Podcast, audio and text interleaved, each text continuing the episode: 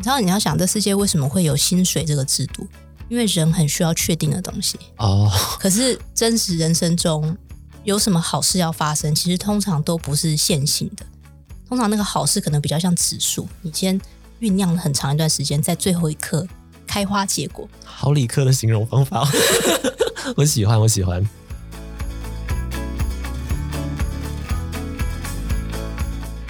旅行者爱旅行未来，大家好，我是瑞，欢迎收听由 Urator 制作的 Podcast 节目《职业旅行家》。你有过这种感觉吗？成功这一件事情，很多时候好像都被社会定义了。我们被要求进入大众期待的学校、公司，却没有人真正的问过我们，真正想要的到底是什么？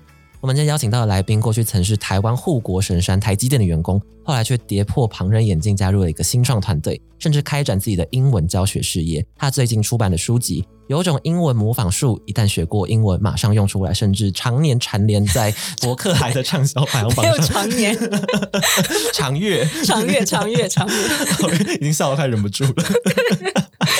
太好笑。那我们今天就访问这位 凯茜女孩，她是如何逐步寻找到自己的热情，结合理科背景，发展出独树一帜英文教学风格呢？以及科技的她又是如何看待近期 AI 取代英文教学者的舆论？让我们欢迎凯茜女孩 Kathy。哦哦，听众朋友大家好，瑞你好，先先拍手。自 己先帮自己鼓掌。那你要你要先跟大家简单自我介绍一下吗？还是你刚好介绍我吗？我刚我刚刚不是介绍整段都在介绍你吗？你有讲我是台积电吗？好好有啊，有吧？好好好好，听众朋友大家好，就像刚刚瑞讲的，就是我本来呢是我一路上都是念理科，对我高中的时候就是选理组，理科女孩对对对对，然后大学的时候我是选台大化工系，嗯然后我以前不是一个很有想法的人，哦。那所以你以前念化工系是填到什么就上的那种感觉吗？还是哦本来对化学就有兴趣？不是哎、怎么可能那么有想法？如果对化学很有兴趣，现在就不会来做这个。以前的话是因为我不想要念三类，为什么？因为那个青蛙哦高中的时候不知道杀青蛙，怕怕青蛙？对对对，那个会让我有点阴影哎、我就想说天哪，以后要是要当医生，然后一直看到血的东西，我会觉得有点恐怖。所以你就念了二类。对对对那二类科系选择其实也很多欸、对我那时候是因为觉得，因为他那时候第一名好像是电机，然后再来好像是职工，再来是物理。可是我觉得这三个系都有一点叫什么渺茫，渺茫，就他们比较抽象，虚一点。对对，虚一点。然后再加上那时候成绩也差不多到化工系了。哦，所以你喜欢就是看得见、摸得着的东西。那个时候可是化工系后来我发现它也没有蛮虚的。对，其实也 其实也不是我以为那样。那时候的同学现在都在干嘛？哦，现在很多人都在台积电诶、我真的还假的？是像什么样的工作方选会需要用到化工系的同学？呃，因为像那个晶片不是要很多制成吗？嗯，上面会有很多化学制成，那个都需要化工系的人。哦哦哦，那你现在看到他们的生活，你会觉得说，哦，当初如果做这样的选择之类的，还是其实也不会，就是哦，他们就在过这样的人生，哦，我看到他们那样，我觉得很好啊，但我不会带入我自己的状况诶、就是很客观的看他们的人生对这样子。对对对对，哦，理解理解。所以后来你就去史丹佛，史丹佛是念什么专业的？也是念化学工程。对，所以所以这件事情就 就是，虽然我对化工没有兴趣，但还是去念一个化学工程的学位。因为当时其实我不是一个很有想法的人，就是那时候因为身边的同学有一群人，他们就是要出国，嗯那我就觉得说他们要出国，我也要跟着出国。然后加上我英文又不错，你就会觉得说啊，出国好像就不会浪费到自己的英文能力。虽然我到现在还是会有这种心态，就刚毕业的时候觉得说我一定要找到地方，他可以把我所有强项全部都用出来没。错，没错。现在就觉得说，其实人生是马拉松嘛，或者是其实你不用追求，你一定要在某个阶段把所有东西用出来。但当时就会很想要这样子想，可是你现在可以这样想，也蛮成熟的。我觉得我真的是工作好久之后才知道这件事可能。也是访了很多个人吧。就是 然后后来的话，你就回台，因为很多人进台积电，所以你进了台积电，是这样吗？因为那时候他是最快给我 offer，然后他开的薪水又很不错所，以那时候你还要去其他公司面试，可能面了几间吧，我有点忘记了。嗯可是主要是那时候他很快给我 offer，然后再加上我觉得我那时候有点低潮，所以我那时候只是想说，哦，赶快有个工作做。就给自己一个心理肯定感的对对这种感觉。对对对，就想说啊，我有在工作，这样就好了。但进去很快，我大概进去可能两三个月吧，然后我就嗯开始觉得没有很适合，两三个月还半年，那你待了多久？在那边待了一年多。哦，那两三个月不适合你，还是撑了一年多。对对对对，你那时候的心态是什么？大致上详细讲的话，我觉得回头想起来，其实台积电真的是一间很有纪律的公司。嗯，就是后来经历了很多之后才发现这件事情。但是在那个当下，我会觉得说我在里面只是在做一个面向很小的事情，嗯但是这件事情就是对的，因为它就是这么多人，你就不可能做到。因为我比较想要接触一些可能行销啊，或是业务方面，可是我是在里面是当工程师，在台积电里面，如果你想要当业务或行销的话，可能要到三十几岁以后。哦，对，所以我就觉得哇，天哪，不知道要等到多久。对，所以然后再加上那时候，我又觉得我对于一直去机台前面，然后调整数据啊，然后做实验啊，这个我没有到非常的有兴趣。对，嗯嗯对，虽然我是可以做的，对，所以我那时候就想说，好吧，那既然这样的话，我可能就要去一间小公司，所以我就跑到新创公司。一年多，其实我觉得对新创来说还蛮快，就决定你要离开台积电到新创公司。嗯、可是我觉得以如果已经知道不适合的话，是不是早点走比较好？那时候是这样想，的确啦，但嗯，我觉得我还不够了解那个地方嘛，我就走了。我觉得好像也不是这样子说，因为我因为前面刚刚说，就你因为大家觉得就是你没有没有想法，所以你先选择到就是去念化工系，然后还念到化工所，然后再回来，就想说前面感觉你已经很受制约的过了蛮久了，那怎么到台积电，然后突然就觉得哦不行，就是我要赶快快刀斩乱麻。哦，我懂你意思。其实对对对对对其实不会是瞬间的。嗯其实这种东西是我觉得从大学开始就有酝酿。我觉得现在很有趣，就现在每个人都在想斜杠，然后或者说要去发展自己的潜能。可是我觉得在好多几年前，是不是这个想法并没有这么流行？我觉得是哎、对对对觉得是，对，所以以前在大学的时候，其实我那时候就知道有布洛克这种东西。嗯，我也知道布洛克接业配可以赚钱，可是那时候就很莫名的，你没有把这个东西跟自己连在一起。也许我当时如果没有跟身边的那群同学在一起，我说不定大学毕业就会去当布洛克。哦，所以你那个时候其实就觉得隐约有一种感觉，感觉自己没有到这么适合这条路，但是你也也不知道要怎么办。或者是也没有，比如说一个人或一个什么东西，让你觉得说，哦，我好像也可以做这样子的选择。对对对，所以后来一路这样蹭蹭蹭，比如到研究所，当然就是更忧郁嘛。然后等到再到台积电的时候，我觉得可能是那个点突然被戳到，我就觉得那就算了。而且我觉得工作另外一个点是因为你前被输入就好了，所以你不用主动去输出什么东西，所以那个痛苦感不会来那么直接。但你开始进入一份工作之后，你还要一直输出，就是你不喜欢，哦你要强迫自己的输出的话，而且工作的时间卡比较死吧。哦，对，那个时候会常加班吗？还是你的方选比较还好？其实我的 function 也还好，但是当你不喜欢的时候，任何多一秒的折磨。十到六也是很长。然后就是从那时候从台积电跳到新创的时候，因为我记得好像之前有跟 k a s e y 聊过，就是你们家的人其实对你的那个未来比较没有那么管制或干嘛的吧对？对对，其实我爸妈都还好哎，所以这点倒是蛮幸运的。我觉得应该是他们在我旁边，他们是不支持也不反对，但是我觉得他们现在有越来越支持我的倾向，因为可能以前他们工作比较忙，其实他们也不知道、看不到我真正的个性。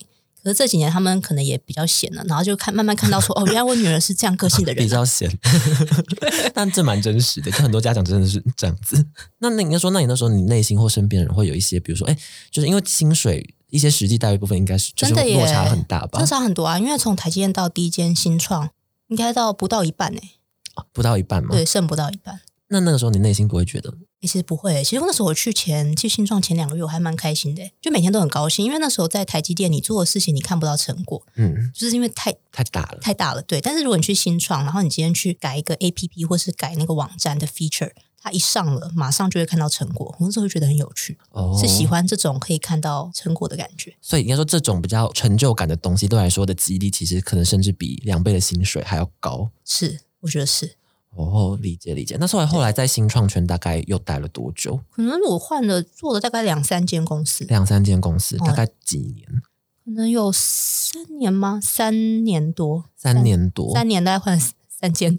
那时候第一份就是产品经理嘛，还是有对其边做别的 function？其实我三间应该，我想一下哦，第一间跟第二间都是产品经理，嗯然后第一间是在一间电商公司，第二间是在一间宠物科技公司。哦，对，然后第一件的话就是要做那个 A P P 跟网站，对，然后第二件的话是要设计给宠物的一个 A P P 的功能。那那时候转到产品经理，面试的时候，就是他们不会觉得说，哎，你没有相关背景或干嘛？他是因为就是他们觉得说你很聪明，而且不得不说，我觉得 Stanford 就是在那边念过书，然后我觉得台积电反而还好，那时候他们可能觉得你是 Stanford 又太大，他可能觉得你可塑性很强。啊、就就应该说，就算你没有做过，但你应该理解能力很高。对对对对，我觉得有类似这样的原因，所以让我拿到那个职缺好像比较容易，哦，所以现在学历其实还是有些用处的。好像还是有一点点，对不对？对他，至少会觉得，他可能会觉得你几率比较好，嗯，对，比较主动什么。也确实我学的不慢呐、但因为我觉得新创的氛围感觉比较需要，不是说你本来会什么，而是你上手速度快不快。因为其实你前人传给你的东西，其实现在说不定不适用。对啊我自己做行销超级有感的，就是两年前的文章现在可能不能看了，是像 IG，IG 真的变太快了。是对啊，然后那那哦，那你 怎么了？怎么了？没有，因为我们又不小心，没没事没事，继续。又开我们我们刚刚前面其实就已经就是聊了一小阵子，然后聊聊就会开始对现在很多事实都有一些 感共同的感叹，但是努力要把自己拉回来。没错没错这样子。那那个时候是怎么接触到？就是现在，因英文教学领域这一件事情。嗯，真的很有趣。就是我后来最后一间新创，我是在一个儿童线上教学平台。嗯，然后我进去的时候呢，我是要负责招募很多国家的英文老师。那些国家英文老师，他们有的时候会睡过头啊，或是突然感冒不能来上课，我就会去代打教小朋友英文。然后时我就发现说，哎，我还蛮会教的。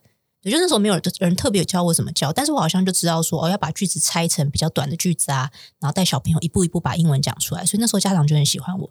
当时我就想说，哎，那这样子一小时，我看那些老师一小时可以赚到一些钱，那我自己去外面如果接家教什么的，这样会有一些钱。我有个周末，然后我就开始在上网，然后就 Google Google，我突然就 Google 到一个网站，然后那个网站上面就很多外国人。然后他们在问说，能不能有一些人来教我们中文？就他们要的是中文老师，哦，他们要是中文老师，对对对对对。然后就是很多个人，然后还留下 email。那时候我就很兴奋，我就跑去跟我妈说：“我说那我是不是可以写信给他们，然后跟他们说我可以教他们中文，这样他们就给我一些钱。”对。然后后来我隔了一个礼拜，我就把工作辞掉了。太快了吧！我就我真的就这样。我那时候没有怕，就是去那边做不成功之类的吗？没有，我不会想这种事。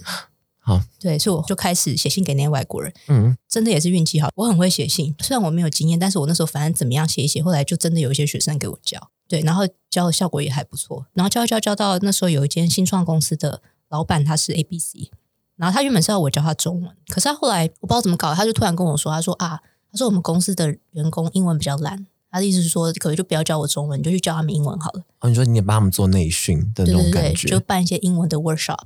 应该说，本来其实你不是从教英文开始，是从教外国人中文开始。对对对。然后还有一些刚刚讲那个契机之后，你才开始教英文，教台湾人英文。因为本来对自己教英文这件事情没有那么有信心，我以前会有一种迷思，会觉得说是不是老外教比较好。哦，因为我觉得台湾很爱拿这个当行销口号。对，但实际上，事实上学第二外语的时候，其实是学过第二外语的人来教，其实是有他的优势。他知道你的思考路径是什么。对对对对，但当时我没有想到这件事，当时我只会有点没信心，就想说啊，是不是老老外教比较好？但直到我后来办完那个 workshop 之后，就是反应还不错，所以我就想说，哎，那我也可以去接英文家教。那我就开始去一零四上，我都专找上班族。哦，对，然后就跟上班族说啊，那个我是有业界经验的人，然后我可以快速的教你你工作上需要用的英文。比如说他是一个工程师，他可能要讨论一些跟技术专业有关的东西，然后我就会直接设计跟他的专业有关的英文教材。哎，所以刚开始刚提到说，就是你教新创老板是 A B C，然后那个时候教他们团队里面的人，大部分也都是工程师啊，好像什么都有，但一开始是工程师比较多，但后来什么上班族都有。所以你也是透过累积这样的经验之后，发现到说，哎，其实工程师的英文可能是他们集体中的一个痛点。因为像我以前自己是念二类啊，我觉得理科背景的人其实没有什么时间念英文嘞，以前都在写作业啊，物理、数学都已经写到快，因为写的很累了。而且我觉得理科背景的人没有那么在乎英文沟通。对对对，大家会觉得说我讲了就是讲了。哦，他们不会想要花 effort 去雕琢他们自己的语言表达沟通，然后有时候就会有一些不必要的误会，造成 delay 或干嘛之类的。对对对。哎，你那个时候教学，你有比较印象深刻的学生案例？就刚开始教的时候，我自己感受到是，我觉得所有的学生都感觉很累了。大部分因为我知道是上班族，所以下班来都是平日晚上，平日晚上，然后你要想要白天被同事折磨一天什么的，然后很多那时候还遇到很多状况。就他们可能会突然就说不能来，可能要加班。但我猜有时候可能是因为他们太累。但基本上就是以你的角色，你应该也没有权利，或者是当然站在我的角度，啊会觉得说啊，一个晚上被浪费掉。可是可是我也会有同理心，因为你就会想到说，对啊，他们都很累了，所以就算了。但但这确实也埋下一些契机耶，因为当时你会感受到说啊，家教其实并不是一个这么稳定的。就你看，有时候会被学生就会说他不来了。对对对，所以我那时候内心深处也有感觉说啊，这好像并不是一个可以长远做下去的工作。哦，那所以后来就是沿着这条思路之后，你就算开始做个人品牌吗？其实也没有哎，我觉得人都需要推理。嗯，因为其实当你家教啊可以接，或是去公司教英文也还过得下去的时候，你就会维持现状。主要是因为三年前遇到疫情哦，线下的家教就没有了，或是办一些活动都暂停。然后那时候我有想说，哎，那要不要改到线上的家教？比如说去 Amazing Talker。对，可是那时候因为我其实内心深处其实有酝酿一阵子，我其实一直觉得说我应该要在网络上产一些内容。因为如果你没有让自己成为一个个人品牌的话，不管你是要去接 case，或者说你要去跟别人谈合作，我觉得都蛮难的。反正那时候刚好就是疫情一来，然后就想说，好吧，那就既然事情没那么多，那我就开始来写文章。哦，而且谈个人品牌还可以溢价，价值可能就会比外面那种单纯接案的来的要我觉得长远来说比较好。嗯，然后所以那个时候一开始做的可能是哪些面向的内容产出？我其实很一开始就是在写英文教学文章。嗯，哦，我前两个月是先东写西写，然后写给朋友看。然后大概过了两个多月之后，我就觉得说我应该要去让一些陌生人看到我的文章，所以我就开始把我的文章分享到英文社团。其实大部分都是写职场相关的。前面累积的教学经历其实都跟职场比较有关。其实我很 free，哎、我没，其实好像也没有。我当时对对对，没有没有没有没有，这太官腔了，没有，因为我对语言很有热情，对，所以我、嗯对我想起来，我当时是上网看了各式各样的英文影片，然后或是文章，然后我会去拆解我观察到的一些公式，因为你知道理科背景人就很喜欢去拆解一些东西。对，那时候我就是把我拆解到的结果，然后变成图卡跟文章，然后分享给大家，然后大家就觉得说，哦，原来有这种规则哦，我就觉得很有趣。就是因为大家如果是对语言很陌生，很容易觉得语言可能是一个无序或没有规则的东西，但是你可能就是用你之前的理科背景跟训练方法去告诉跟你可能有类似同样背景或同样的学习观念的人说，哦，其实用这个方法拆解英文的话，那你也可以理解。是大部分我们接触到的英文老师可能文科背景比较多，然后，我们学英文的方式一直比较好像是说，语感对语感，你 就把这一段一直听一直听，好像自然而然你就会了，好像不太有人会讨论说，其实它是有个规律跟规则在。今天是一个语感比较差，然后久了就会想说语感到底是什么东西？你可以举个名词解析给我吗？特别是因为我在教的人很多是科技业背景，然后以前都是理科生，那你知道理科生很多都是以前英文学不好，所以才去念理科，所以这种人哦你更不能，他根本不会有什么语感，其实会蛮需要有一些有迹可循的方式把英文学起来。哦，所以呃那你应该比较没感觉啊，你感觉就是语言很好的人啊。而我以前决策国文就在班上是偏烂的耶。我觉得我我不太会写作文或干嘛之类的。是作文那边扣分吗？还是对，但我觉得我的点好像是开始讲自己，就我不太会用那种什么修辞或干嘛之类因为，以前。高中都是写很做作的文章啊，这跟现在不一样了。对，这跟现在不一样。就是如果让我表达自己的心情的话，我应该可以表达的蛮好。对，懂我懂。好，停止自己的部分，继续开自己的。哎，那所以那个时候疫嗯情开始，那时候大概出社会多久了？疫情开始，因为有好几年了吧？好几年，好几年，应该七六七年吗？六七年六。七年，所以就有点像是说，一开始在台积电，然后后来就是在科技业累积一些经历之后，出来可能自己教一些就是工程师啊，或者也是同可能主要的也是科技业或者这种理工科背景的人，他们的一些必须要的职场英文这样子，嗯，然后就后来开始做自己的个人品牌，大概是这样子的一个经历，就到疫情以前。那蛮好奇，就是说，就是通常那些会来找你的学生，他们的需求可能会是什么？这件事很有趣哦。大家嗯嘴巴上都会说想要把英文学起来，对，但我觉得真正的目的是他们想要换到更好的职涯，哦，对，或是工作上其实现在急需就要，所以其实大家其实并没有这么多力气跟耐心把英文好好的学起来。我都直接克制化教材啊，哦，就是他要什么我就直接给他什么。那这样子的话，比如说你客制化教材要喊价比较高或什么？呃，我觉得我应该是开的差不多是市场中间再偏高一点点，哦对，当时是这样价钱。可是当时学生接受度都非常高，因为可以省他们很多时间。我直接就是给你你要的东西，就就是省下你多少 Google 的时间。这个流程有点像是你开始会第一堂课就可能先问他们的需求没错没错，其实我从非常一开始我就直接问说，你有没有什么想学的东西？哦。那如果他真的很没有想法怎么办？哦，那我就会教一些一定会用到的东西，比方说自我介绍，哦，或是生活上一定会讲到的一些话题。有没有比较印象深刻的案例啊？还好，你说我有没有遇到一些怪人嘛？怪学生也不是怪，因为不一定是怪学生，或者是他的需求很特别。然后那时候为了他克制的话，你可能有伤一些脑筋，但也因此学到一些事情之类的。哦，应该是这样说。我觉得，我觉得我好像有个能力是，克制化对我来说不是一件很累的事。我觉得对有些老师来说可能会累，因为其实你看我，因为学生有各式各样的背景，有的是艺术，有的是人资、工程师，有银行业，嗯，对，然后你还要去了解他的背景知识或会计什么的。但我觉得我好像会觉得很蛮有趣的，就是我 Google 他们的跟他们相关背景的资料过程中，我会觉得哦，我就学到一点东西我在想这会不会是那个，因为之前做产品经啊。理，有个很你也会做产业研究或分析之类的。对哦，而且我以前在做产品经理的时候，有一阵子要一直访谈人。哦，我要访谈那个，我们以前要研发狗狗的那个 App 产品，然后你要去访谈一堆狗狗爸。主人，嗯、对，那你那时候你那时候要有个能力是说，你要在一小时之内，你就要了解这个人的需求是什么。对，所以我觉得那时候也有训练到这种能力。所以后来我在对家教或是对那种接案的人，我就会很快知道他们要什么，然后赶快针对他们的东西把它做出来。哦，所以就是会让你觉得说，就其实很多老师会觉得说，他不好有公门教他就教所有人，这样就好。但是在你哎我研究不喜欢呢、每个人，就觉得这样子的教学很无聊。对啊而且我觉得我心里是希望对他有帮助的，就是我会想说，如果今天我是他，我应该不会想上公办吧？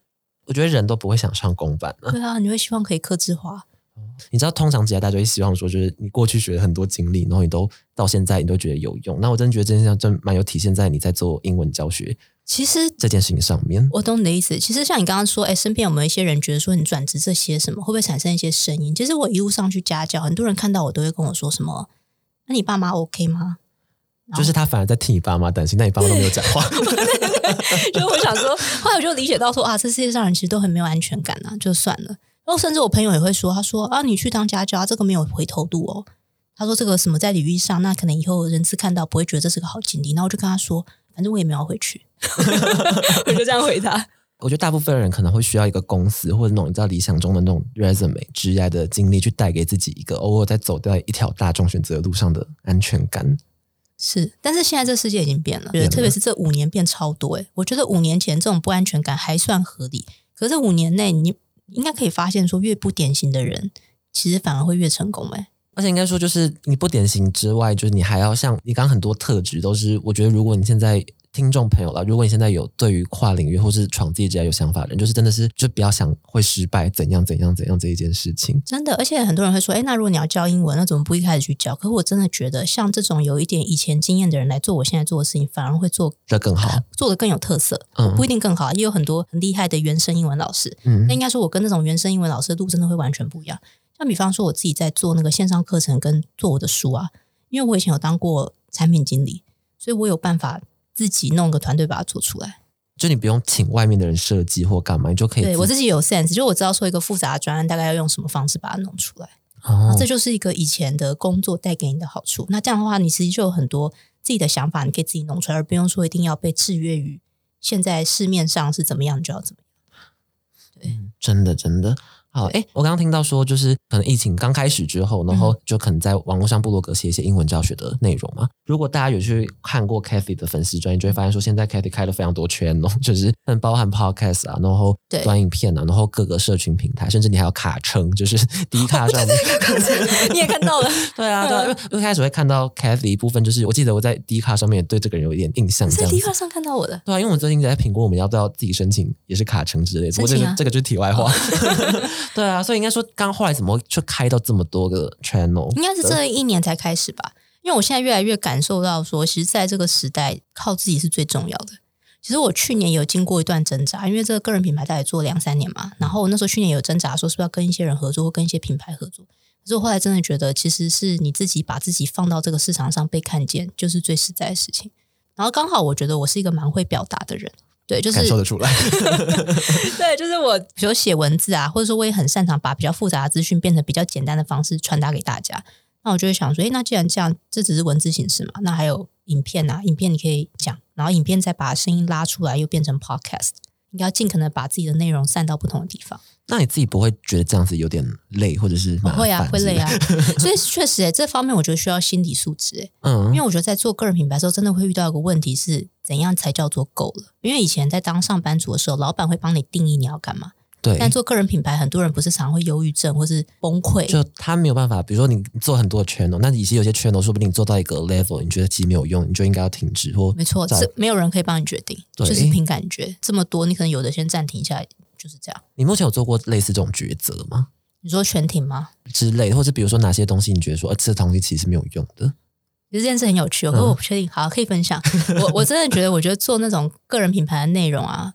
要对自己有非常深的了解，可是我觉得这个是手伸下去你才会明白，就是你的优势跟大众可以接受你这两个东西要重叠，你才会长久嘛，对不对？就是如果你自己自嗨，然后大家没有接受你，你也会很挫折。然后这个东西需要市场考验。然后像我自己是有发现到，我比较适合做长一点点的内容，所以我在脸书就会吃得开，或是电子报也会吃得开。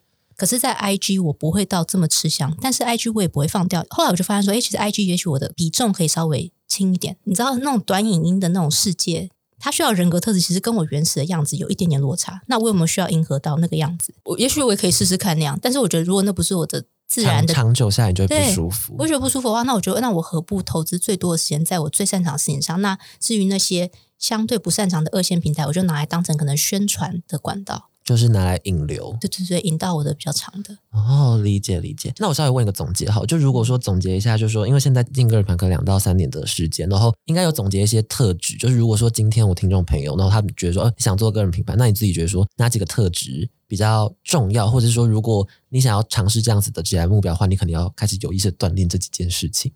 我觉得心理素质最重要。心理素，具体来说，可能像哪些？我觉得可以接受不确定的感觉，因为你知道，你要想这世界为什么会有薪水这个制度？因为人很需要确定的东西哦。可是真实人生中有什么好事要发生，其实通常都不是线性的。通常那个好事可能比较像指数，你先酝酿了很长一段时间，在最后一刻开花结果。好理科的形容方法，我喜欢，我喜欢。但是你要想，那个最后那开花结果，没有人可以保证。所以在那个之前，你要怎么样让自己可以沉浸在那个过程中，而你也是有享受的成分，而不去对结果感到有得失心。这个素质，我觉得是最重要的事情。嗯，像我自己个人，像刚刚前面有讲，其实写文章本身我是有乐趣的，但我也是会在乎赞啊，比如说赞多赞少，你还是会去看。可是应该说，我内心深处，其实，在写文章当下，我就觉得很开心。因为像我做个人品牌前一年半，其实没有钱，对，所以真的你就是白写啊。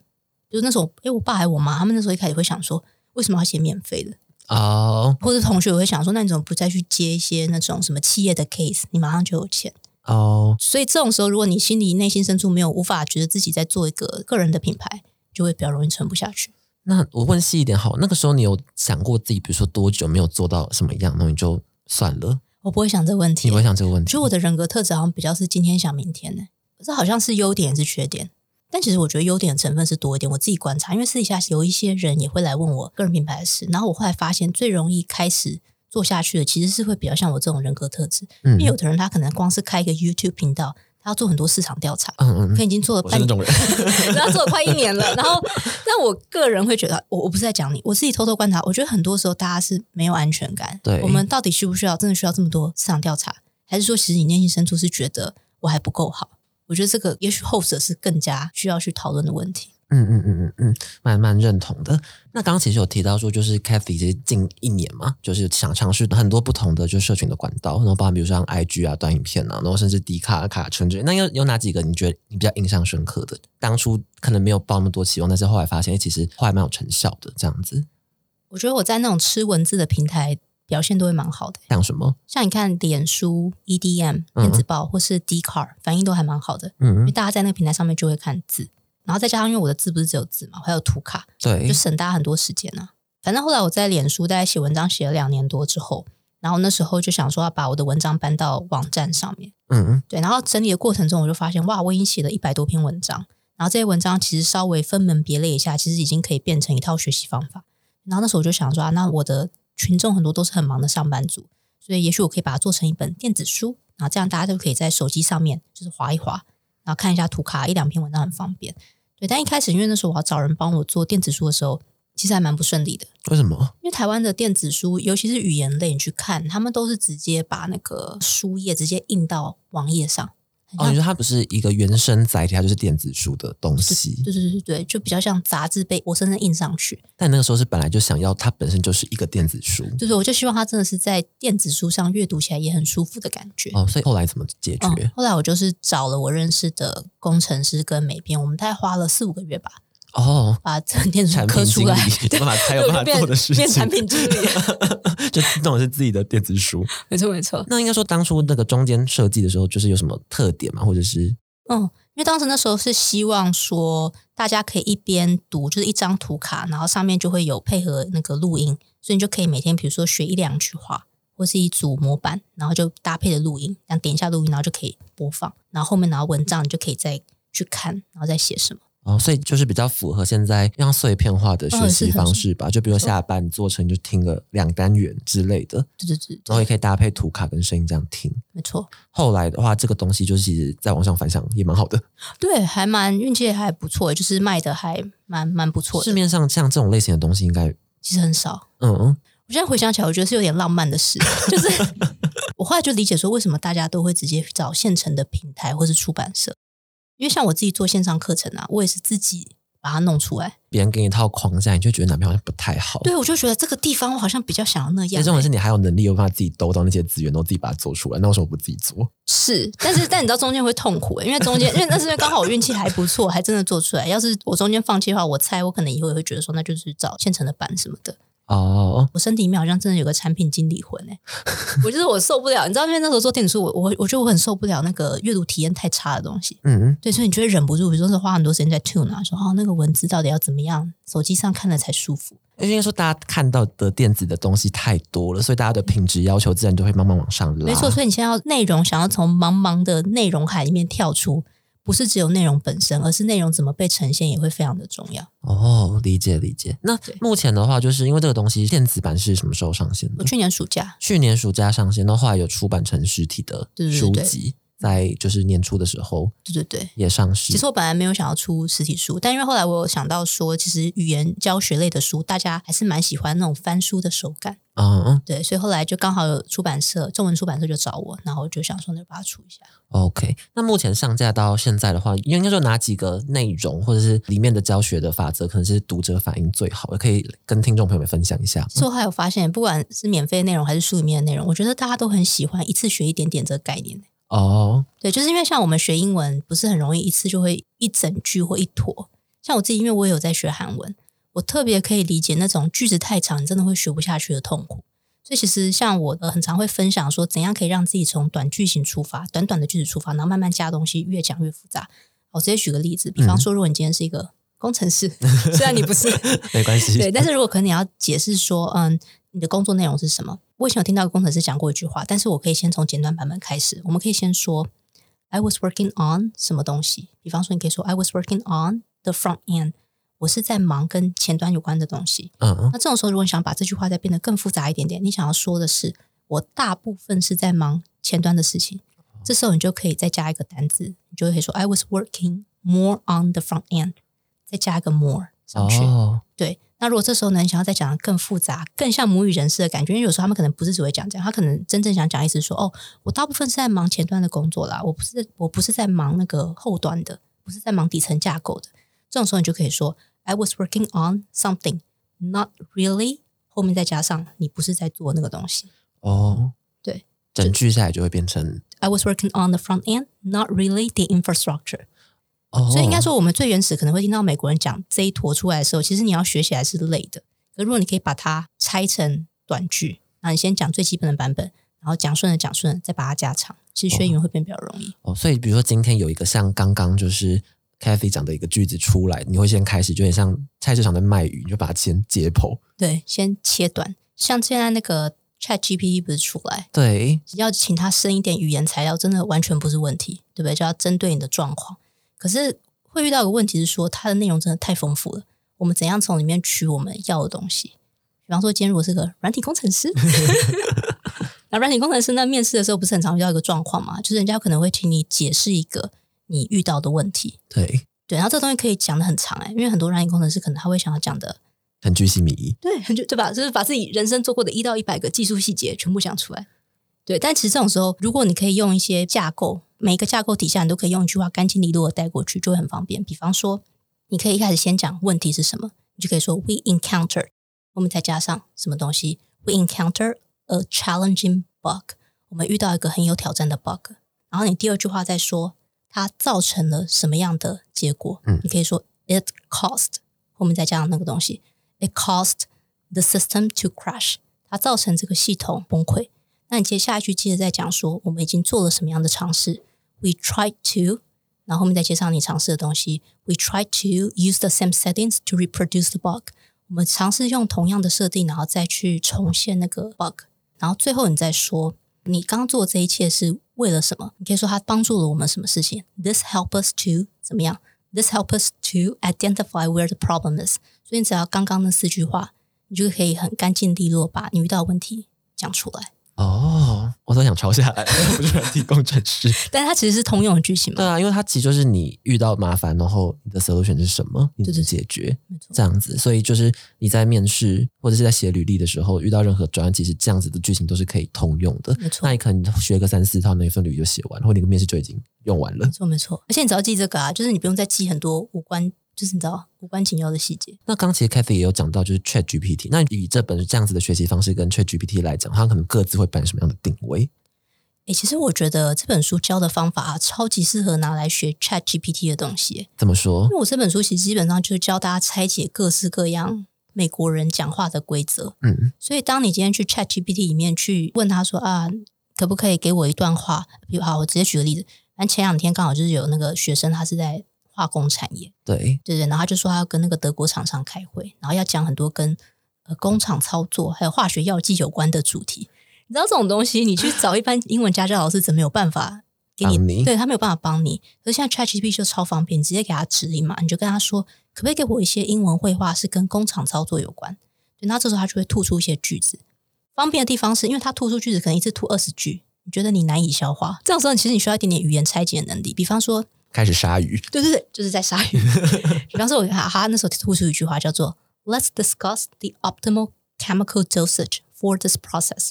你猜一下这句话，"Let's discuss" 就是我们来讨论什么什么吧。The chemical dosage 就是化学的剂量，嗯，这个就是跟那个产业有关的名词嘛。对，然后 for 什么东西，为了这个东西，拆解一下这句话的规则就是 Let's discuss something for something。所以如果你看这句话，如果可以拆解，其实临场真的会比较好用，而且你比较容易可以代用到其他情境。你现在如果我们两个在开会，嗯你可能会想要跟我说：“诶，我们来讨论一下新的一集的 podcast 内容是什么？”你就可以用刚刚那句话哦：“Let's discuss the content for the new episode。”哦马哦，上就可以套用起来。对，所以像 ChatGPT 的内容，我觉得很棒的是，它可以给你非常多原生内容，可是它不会给你规则。嗯，对，所以我觉得其实搭配这本，我不知道卖书，但我是说，大家也可以先去我的社群网站看免费的内容啦。但其实我是一直在用各式各样的方式在教大家把语言的规则拆出来，其实你就会比较容易真的把它用出来。嗯就是刚开始跟那个 Kathy 敲这集访谈，因为当时出版社来进行邀请这样子，然后后来就看了一下 Kathy 在就是 Facebook 上面的 content，真的很佛诶、就是是吧？我就给了一堆，很多很长，而且应该说我自己是觉得比较好的点是说，因为很多纯英文教学内容可能就是比如说哎两个单字的比较或干嘛，就像这样的内容其实也不是没有用，但是如果你可以更切合就是工作情境。或者是你真的会当场需要讲出来的话的话，那我觉得那个东西跟我自己的切身性会更高一点，那你就更容易会记得这样子的内容，你不会把它当做是一个哦，我可能会学到的一个斗知识，你这样你会觉得很容易觉得它很远，你知道吗？所以我就觉得说，因为像刚刚讲，就是书里面的内容有点像是 Facebook 里面的内容，可能在精修，然后有用系统性逻辑整理的东西。所以如果你今天对这个有需求的话，刚就你认同刚提的，就一天学一点这个 concept 的话，那其实书。真的还不错，不过你也可以先看一下 Facebook 的内容，去大概了解。其实也很欢迎你订阅我的那个电子报。哦，嗯，我记得应该是有订阅，但是最近比较少在收电子报。哦，没关系，没有，我只是想说，因为我觉得学英文应该大家都没有真的很想学吧。就是学英文本质，学习本质是累的，所以没有需要，没有人会想要学。对，所以我才也是蛮欢迎大家可以先，比如说订我的电子报，或追我的粉钻都可以。有时候你需要一点契机，嗯你有点感觉你好像学得起来的时候，你就会比较学得下去。哦，就是放在行销来讲，是漏斗最上层。你先那个，对对对，大家快来吧。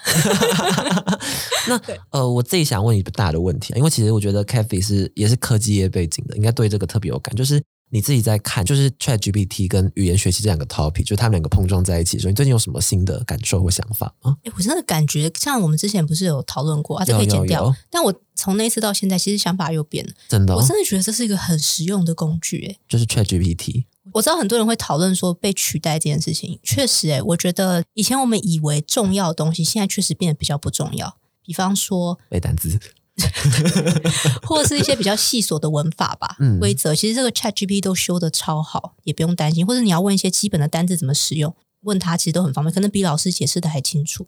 所以我觉得现在真正的价值会是像你有点像你刚刚讲真实的沟通的那个场景，怎样可以沟通的更细致、更到位。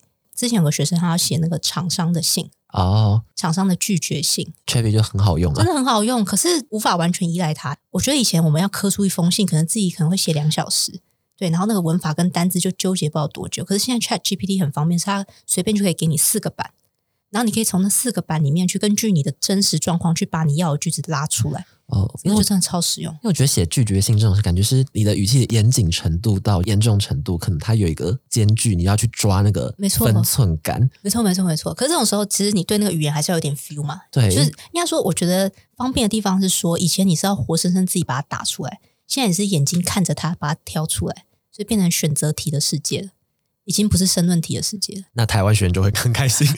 因为台湾学生刚好，但也很好啊。那我们就时间不用再花在这上面，我们就去想怎样写出更厉害的信啊。哦，所以英文老师变得无法只是英文老师，他变得是要很会表达的英文老师。对，你现在还有在教那种比较个案的家教的类的学生吗？还是就比较少了？比较少。就是纯粹在产 content 对，然后跟做我的线上课程。哦，跟做你线上。那像比如说最新的可能线上课程或干嘛要因这个做一些调整之类的吗？会耶，因为其实 Chat GPT 出来之后，我真的觉得学习方式是会改变的。但我感觉到说，大家对于那种比较大的维度的那种表达架构，其实还是需要先有掌握。嗯，所以我觉得现在已经不需要再教太细节的东西，你反而要教的是说，针对某一个，比如说科技业的场景，他在那个场景下应该要用什么架构，把他的想法好好表达出来。我觉得这个还是会是实用的。嗯，了解了解。好，那最后的话，因为我们这集标题主要还是刚开始在讲，就是 h y 本身离开台积电的这个职业经历。如果好奇说，如果今天有一个学生，然后跑来问你说，哎，就是我爸妈叫我要念台积电，但是我好像其实没有很想或干嘛，就你会怎么样给这些小朋友，就是一些你自己的建议？我觉得我没有办法给建议，诶，怎么说？首先是我不认识你，嗯就是我觉得一个人对于另外一个人理解其实都是非常非常少的。对，然后就连我觉得我认识我自己，好像也都是这一两年才越来越了解自己。与其一直问别人意见，不如花时间静下来，好好认识自己是什么样的人。因为就算你今天跟我一样要当一个教英文的，跟我一样要做自媒体，我们两个会因为个性特质上的不同，而有着完全不一样的成果。你可能很搞笑啊，很风趣幽默，你可能做短影片会很成功，但是你可能写文章就大家可能没那么想看，嗯，这很现实嘛。对，那这样的话，我给你的建议就不会很有用，因为我们两个擅长的东西就会不一样。我觉得每个人弄他个人品牌的那个样貌很不一样，嗯，有的人想要三年内，他想要赶快赚钱；有的人是他希望产生影响力；那有的人只是纯粹我觉得我不想当社畜。对，所以我觉得 他每个人 tempo 也不一样，而且他这个比较需要你的头真的伸进去之后，你就会慢慢感受到说自己是怎样的人。所以我觉得比较好的参考方式，可能去找一个跟你比较像的人，然后去参考他的路径，看有没有可以参考的地方。但我觉得在没有了解自己之前，去参考再多的人都没有什么用。先了解自己先，了解自己很重要。好很喜欢这个结论。对，OK，那就最后的话，还是稍微提到一下，就是 Kathy 现在的书年初出版的嗯实体年书，有一种英文模仿书，一旦学过英文，马上用出来，很适合就是你自己也是科技业，甚至是工程师、产品经理这样的角色。比如你明天就是要跟英文厂商开会，那今天说不定可以用这本书来补救一下，然后拆解一下，就你可能会用到的句子。那如果想在日常就增进这样子科技相关背景的英文的知识的话，那其实在各个平台上面都可以找到 Kathy，欢迎去追踪跟订阅它。如果你是因为 Kathy 来的，如果你喜欢这个节目呢，希望听到更多这样子的职业分享的话，也记得在你喜欢的播放器上面追踪职业旅行家 Podcast。对，那我们今天非常感谢 Kathy 来跟我们聊天。哦，谢谢观众朋友，谢谢瑞，不会，好生硬的结尾哦。太有什么 背后突然很生硬你，知道，每次遇到那种这种要礼貌或是这种讲一些官方的话的场合，我你觉得很不舒服。我真的我真的完全会会想，哦，那如果今天用一个你很你的方式结尾，你会想要怎么跟大家说拜拜？我就直接拜拜，好，对，就拜那我们就拜拜拜吗？拜拜拜拜。拜拜。